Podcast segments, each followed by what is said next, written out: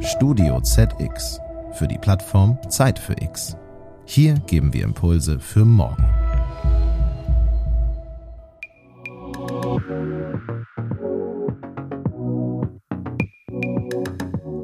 Zeit für Forschung. Ein Podcast rund um Wissenschaft und Technologie. Wir leben in einer Zeit immer schnellerer Veränderungen. Im Englischen gibt es dafür den trefflichen Begriff des Exponential Age. Diese beschleunigten Veränderungen können Angst machen, wenn wir an den Klimawandel denken und die Folgen, die damit verbunden sind. Zugleich wächst aber auch unser Wissen exponentiell an. Heute ist kaum abschätzbar, über welche Technologien wir in fünf oder zehn Jahren verfügen. Es ist also auch eine spannende Zeit, in der wir leben. In unserem Podcast Zeit für Forschung sprechen wir mit Menschen aus Wissenschaft und Industrie. Alle Folgen eint. Wir wagen einen Blick in die Zukunft. Herzlich willkommen, liebe Hörerinnen und Hörer, zu Zeit für Forschung, dem Podcast rund um Wissenschaft und Technologie. Mein Name ist Joachim Schüring. Ich bin Wissenschaftsjournalist und freue mich heute auf einen spannenden Gast aus der Tabakindustrie. Allein in Deutschland sterben in jedem Jahr schätzungsweise 140.000 Menschen an den Folgen des Rauchens. Weltweit sind es wohl über sieben Millionen. In Deutschland raucht mehr als jeder vierte Erwachsene regelmäßig, allerdings sind die Zahlen seit einigen Jahren rückläufig. Vor allem bei Heranwachsenden. 2019 gaben 60 Prozent der 12 bis 25-Jährigen an, noch nie in ihrem Leben geraucht zu haben. Auch weltweit sinkt die Zahl der Zigarettenraucher, wenn auch nur leicht. Das Ziel, den Tabakkonsum deutlich zu verringern, haben viele Staaten verfehlt. Trotz steigender Tabaksteuern und trotz immer schärferer Einschränkungen bei der Tabakwerbung. Diese und andere regulatorische Maßnahmen der Staaten werden in Zukunft wohl an Umfang weiter zunehmen und setzen die Tabakkonzerne unter Druck, vor allem in den Industrieländern. Die großen Zigarettenhersteller reagieren bereits und wappnen sich für die Zukunft. Das Unternehmen Philip Morris etwa läutete schon 2015 einen tiefgreifenden Wandel an. Worum es da geht und wie die Zukunft des Rauchens aussehen könnte, darüber spreche ich heute mit der Geschäftsführerin der Philip Morris GmbH, Frau Claudia Oeking. Hallo Frau Oeking, herzlich willkommen, schön, dass Sie da sind. Herzlichen Dank, ich freue mich auf unser Gespräch. Frau Oecking, kurz zu Ihrer Person. Sie sind Betriebswirtin mit dem Schwerpunkt Medien- und Kommunikationswirtschaft. Sie arbeiteten in der Pressestelle der baden-württembergischen Landesregierung und wechselten dann als Kommunikatorin in die Kernkraftsparte des Energieversorgers ENBW. Seit 2013 arbeiten Sie nun für den Tabakhersteller Philip Morris. Mittlerweile sind Sie dort Mitglied der Geschäftsführung. Frau Oecking, Sie verkaufen weltweit mehr als 600 Millionen Zigaretten pro Jahr. Jetzt empfehlen Sie seit einer Weile, am besten gar nicht erst mit dem Rauchen anzufangen. Was ist da los? Ähm, es ist das Allerbeste, mit dem Rauchen ähm, gar nicht erst anzufangen. Und wer dies tut, sollte aufhören. Ähm, es ist, Sie haben es gesagt, ein bisschen kontraintuitiv. Und früher hätten wir uns das als Industrie vielleicht auch nicht eingestanden. Aber ich denke, heute ist es allgemeiner Konsens. Ähm, denn Zigaretten und auch andere Rauchtabakprodukte ähm, sind schädlich und ähm, können tödlich sein. Was relativ neu ist, und es knüpft so ein bisschen auch an die Entwicklung ran, die Sie eingangs beschrieben haben, ist die Erkenntnis, dass es eine Gruppe an Rauchern gibt, die schlichtweg nicht aufhören. Also egal, welche Regulierungsmaßnahmen das sind. Und es ist eine, eine Gruppe von Rauchern, die auch als Kohorte ähm, immer älter wird. Ähm, die Datenlage in Deutschland ist da sehr konkret ähm, in, als Studie unterstützt ähm, vom Gesundheitsministerium ähm, ähm, untersucht, Debra-Studie, ähm, wie das Rauchverhalten in Deutschland ist. Und da zeigt sich, dass tatsächlich nur 20 Prozent der Raucher tatsächlich aufhören wollen. Und deswegen ist die neue Fragestellung ähm, und die adressieren wir letztendlich auch. Was ist mit dieser Gruppe an Menschen, die partout nicht aufhören wollen und die weiter rauchen? Und da ist jetzt im, in diesem Dreiklang, also Wer am besten ähm, nicht raucht, sollte am besten gar nicht anfangen. Wer raucht, sollte aufhören. Ist dann der dritte Aspekt. Ähm, diese Leute, die weiter rauchen, die sollten zu Alternativen wechseln. Denn Innovation und Forschung ähm, ermöglichen heute Produkte, die ähm, weniger schädlich sind. Welche Alternativen sind das denn, die jene Raucherinnen und Raucher haben, die jetzt nicht aufhören, sondern umsteigen wollen? Also Ausgangspunkt ist tatsächlich ähm, die Frage dessen, was ist eigentlich schädlich am Rauchen? Und es ist die Verbrennung des Tabaks. Und anders als bei anderen schädlichen Konsumgütern, also wenn man zum Beispiel den Alkohol rannimmt, lässt sich beim Rauchen das Suchtmittel, in dem Fall der Nikotin, von dem Schädlichen trennen, was eben beispielsweise beim Alkohol nicht geht. Und deswegen ist die ähm, Überlegung auf seitens der Tabakindustrie, aber tatsächlich auch in der Wissenschaft, wie schafft man es ähm, tatsächlich für die, die weiterhin Nikotin zu sich nehmen, ähm, wie schafft man es für die, das hinzubekommen, dass sie dabei eben nicht Verbrennungsprodukte einatmen. Und da gibt es im Wesentlichen in einer gewissen Dynamik im, im Markt, die ähm, wir als Marktführer sicherlich ähm, ursprünglich gestartet haben und die mittlerweile tatsächlich immer mehr an Fahrt annimmt, zwei große Entwicklungen. Zum einen die Frage, wie schafft man es, ähm, Tabak nicht mehr zu verbrennen, sondern so zu erhitzen, dass er immer noch ähm, angenehm ist im Konsum für erwachsene Raucherinnen und Raucher. Und daneben gibt es Entwicklungen, das sind die sogenannten E-Zigaretten, ähm, Produkte, bei denen Flüssigkeiten, sogenannte Liquids, erhitzt werden. Und ich glaube, in den nächsten Jahren, jetzt ist dieser Wettbewerb so nach und nach tatsächlich in Gang gesetzt und ähm, die Regulierung stößt auch die Unternehmen tatsächlich hier noch mehr zu forschen, ähm, wird man dann mehr und mehr Produkte sehen, ähm, beispielsweise Hybridprodukte, bei denen dann vielleicht eine Flüssigkeit durch den Tabak geleitet wird. Nun generiert Philip Morris ja mit solchen Alternativen einen weltweiten Umsatz von äh, knapp 6 Milliarden US-Dollar. Das ist angesichts eines Gesamtumsatzes von 80 Milliarden US-Dollar ziemlich wenig. Allerdings steigt der Umsatz mit rauchfreien Produkten in der Tat um rund 40 Prozent pro Jahr. Was meinen Sie denn, Frau Oeking? Wird Philip Morris in absehbarer Zeit überhaupt gar keine Zigaretten mehr herstellen? Also das wäre tatsächlich das Ziel. Ähm, Sie haben es gesagt, wir sind noch ein Stück davon entfernt. Allerdings haben wir erstmals Ende 2015 in einer Stadt, ähm, damals in Japan, in Nagoya, dieses Produkt ähm, auf den Markt gebracht. Jetzt das erste, was es in der Reihe tatsächlich gibt. Wir hoffen, da immer mehr Angebote machen zu können. Und da sind wir doch recht stolz, ähm, dass wir, dass wir heute tatsächlich schon ähm, ähm, Umsätze damit generieren. Und das Ziel ist es, so schnell wie möglich auch weiter voranzutreiben und eines Tages sagen zu können, wir haben ähm, Zigaretten mit diesen Produkten ersetzt.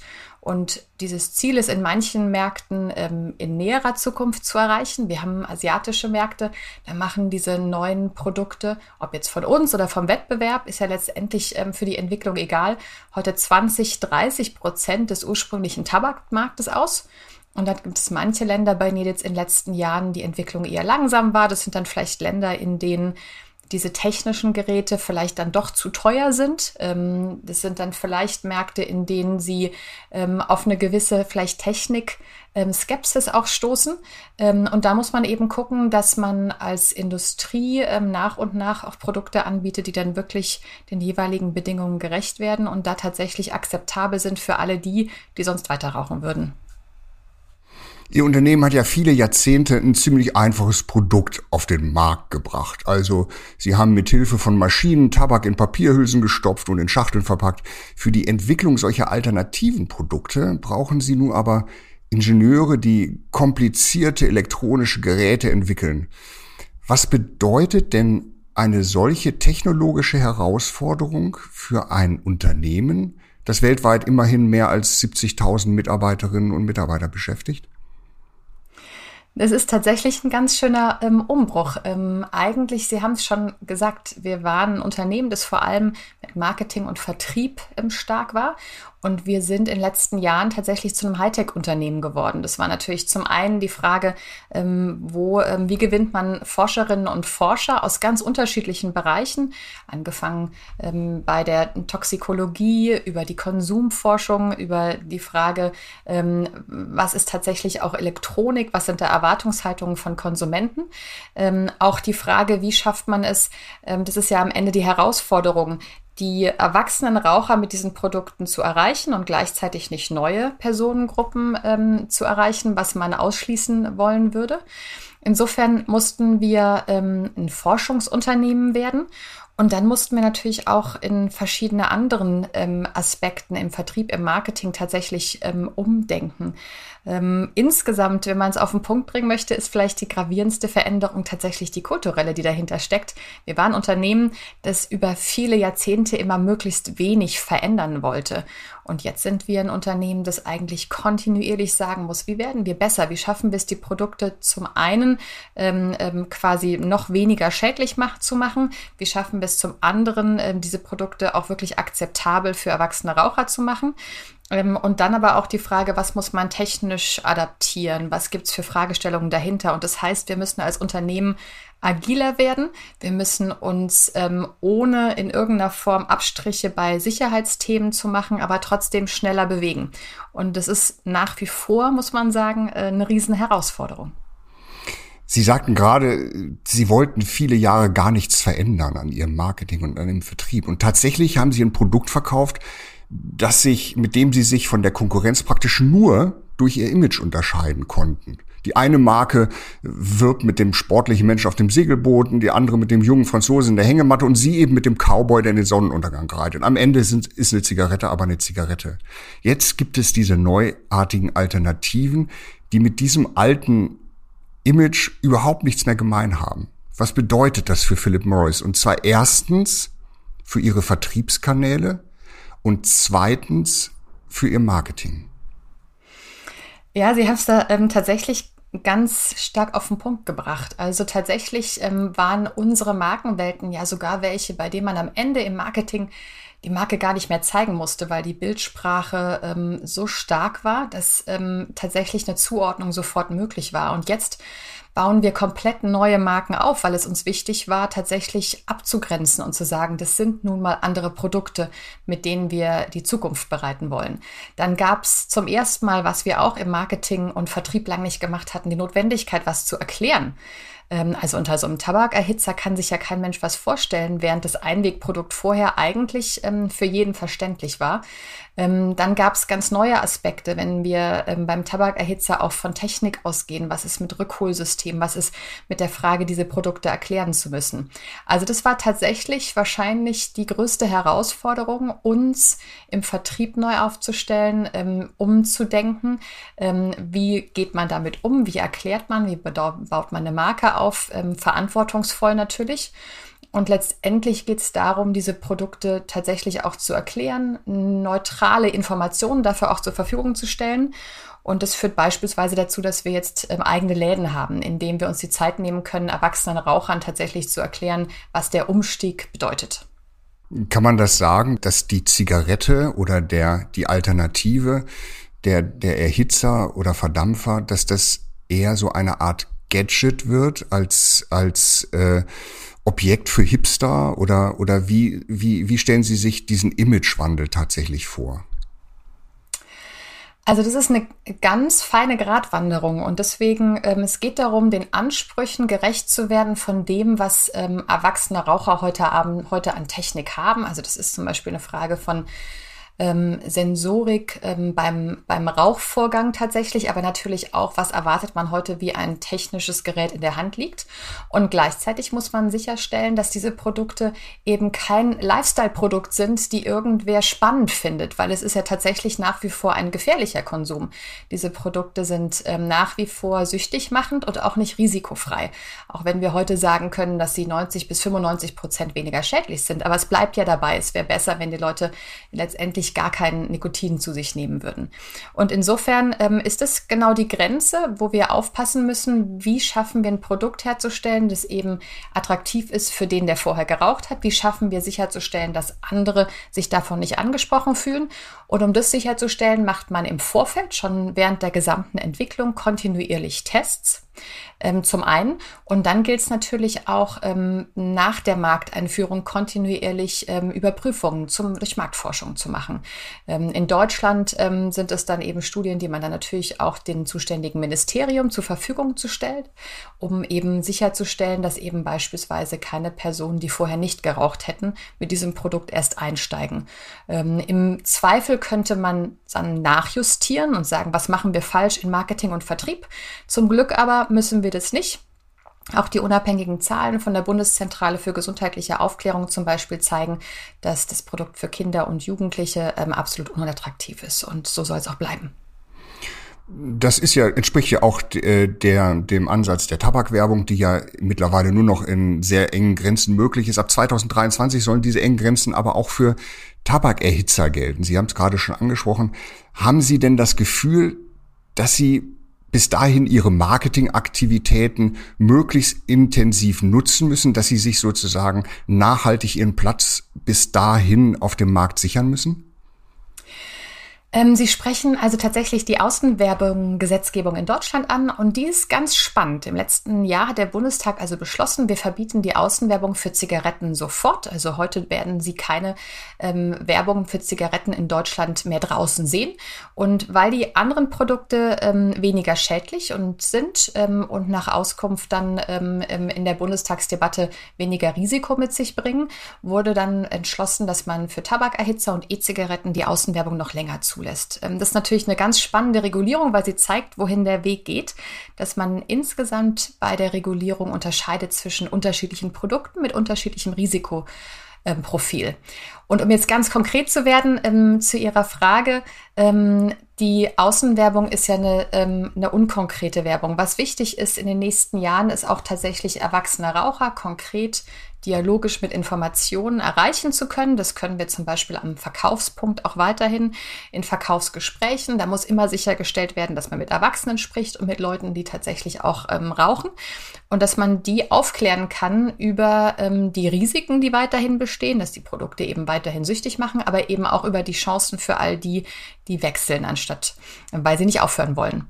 Und insofern ist fast wichtiger in den nächsten Jahren, dass es neutrale, im bestenfalls, wie man es in England zum Beispiel sieht, auch von staatlichen Stellen Informationen über solche Produkte, über die Alternativen zur Verfügung gestellt werden. Und dann spielt wahrscheinlich ähm, die großflächige Werbung, wie die, die an die Sie jetzt denken, einfach ähm, nicht mehr diese große Rolle.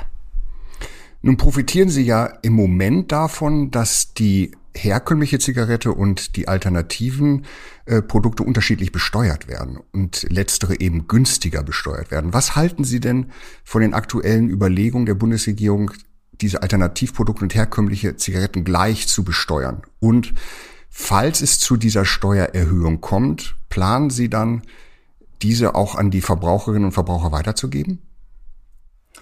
Ähm, ganz aktuelles ähm, Thema und spannende Diskussion. Wir haben sie diese Woche tatsächlich gerade im, im Bundestag. Ähm, das Bundesfinanzministerium hat ein Gesetz auf den Weg gebracht, die Tabaksteuern jetzt wieder zu adaptieren. Ähm, zum einen für Zigaretten und ähm, Rauchtabakprodukte eben durch kontinuierliche Erhöhungen der Steuer ähm, in mehreren Schritten, jeweils so von drei Prozent. Ähm, das ist begrüßenswert. Das ähm, kann man ähm, insofern unterstützen, dass man weiß, dass das den, die größten Möglichkeiten gibt, Leute zum Aufhören zu bewegen und andererseits niemanden so zu verunsichern oder zu verärgern, dass er dann beispielsweise im Ausland die Produkte holt, wo sie vielleicht ähm, günstiger sind. Diese Marktverwerfung möchte man explizit nicht. Und jetzt sollen erstmals auch die neuen Produkte E-Zigaretten und Tabakerhitzer besteuert werden. Und da ähm, soll ein ordentlicher Schlag obendrauf kommen. Hier mit 300 bzw. 400 Prozent Steuererhöhungen. Und das kritisieren wir in zweierlei Maßen. Zum einen sagen wir, ähm, das sind so große ähm, Steuerschritte, dass sie zu erheblichen Preisveränderungen so oder so auch auswirken werden. Bei einer Verbrauchsteuer geht man immer davon aus, dass die Steuererhöhung auch an den Konsumenten weitergegeben wird dass man da auf jeden Fall davon ausgehen kann, dass sich die Konsumenten alternative Märkte suchen. Ähm, und ähm, deswegen kritisieren wir es tatsächlich, sagen wir aber auch wie in anderen Ländern, in Europa, aber weltweit, sollte man doch aus der Steuer und damit auch aus dem Preis erkennen können, dass Produkte weniger schädlich sind. Und insofern sagen wir, ähm, auch hier sollte man sicherstellen, dass die Verbrennungsprodukte am höchsten besteuert werden und die Nichtverbrennungsprodukte entsprechend ihres Risikos geringer. Und am Montag war eine Anhörung, da waren ähm, verschiedene Suchtforscher ähm, und die haben im Wesentlichen ähm, diese These auch gestützt und gesagt, am Ende des Tages, wenn man eine Lenkungswirkung möchte, dann sollte man auf jeden Fall bei der Steuer auch unterscheiden. Frau Oegging, zum Schluss noch eine etwas provokante Frage. Tatsächlich scheinen ja unabhängige Studien auch zu bestätigen, dass Tabakerhitzer in der Tat deutlich weniger gesundheitsschädlich sind. Sie haben vorhin schon selber erwähnt, dass die Schadstoffgehalte um 90 Prozent verringert sind. Da der Nikotingehalt aber dem herkömmlicher Zigaretten entspricht, könnte ja diese Kalkulation aufgehen. Wenn die Lebenserwartung der Raucherinnen und Raucher steigt, werden ihre Absätze unter dem Strich längerfristig sogar steigen, richtig? Ähm, also natürlich ähm, stellen wir uns auch allen provokanten Fragen. Diese Rechnung aufzutun, wird aber uns wahrscheinlich nicht zustehen. Ich kann Ihnen dabei sagen, dass sie tatsächlich von manchen Ministerien und Behörden aufgemacht wird, extra etwa in der Niederlande, die sich tatsächlich anschauen, was verändert sich, wenn diese Produkte weniger schädlich sind und wie verändert sich dann beispielsweise die Lebensdauer. Ähm, wenn wir uns aus der Diskussion raushalten, was vermutlich opportun ist, dann kann ich vielleicht nur insofern kommentieren, dass letztendlich die Forschung und Entwicklung in diesem Bereich für uns ähm, alternativlos ist. Also wenn wir die Chance haben, aus diesem Markt ähm, rauszugehen, ähm, der tatsächlich so schädlich ist und ähm, mit Produkten, ähm, die so ein hohes Risiko haben, dann sehen wir eigentlich keine Alternative. Und tatsächlich, ich denke, ähm, das ist ja, was Sie auch damit fragen, ist es natürlich auch eine wirtschaftliche Entscheidung. Ähm, letztendlich versucht man hier vielleicht dann in Zukunft ähm, die Wirtschaftsinteressen und die des Gemeinwohls mehr übereinzubringen. Und das wäre vielleicht dann tatsächlich auch für unsere Branche eine gute Entwicklung. Frau Oecking, ich danke Ihnen für dieses Gespräch. Schön, dass Sie da waren. Herzlichen Dank.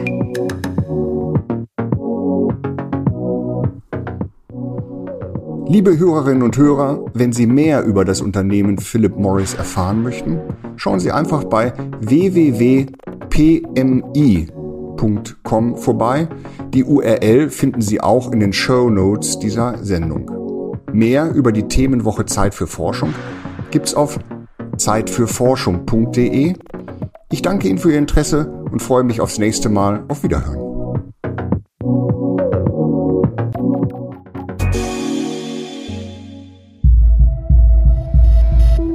Dieser Podcast ist eine Produktion von Studio ZX für die Plattform Zeit für X. Hier geben wir Impulse für morgen. Sie wollen mehr spannende Podcast-Folgen hören? Dann besuchen Sie uns doch auf zeitfürx.de.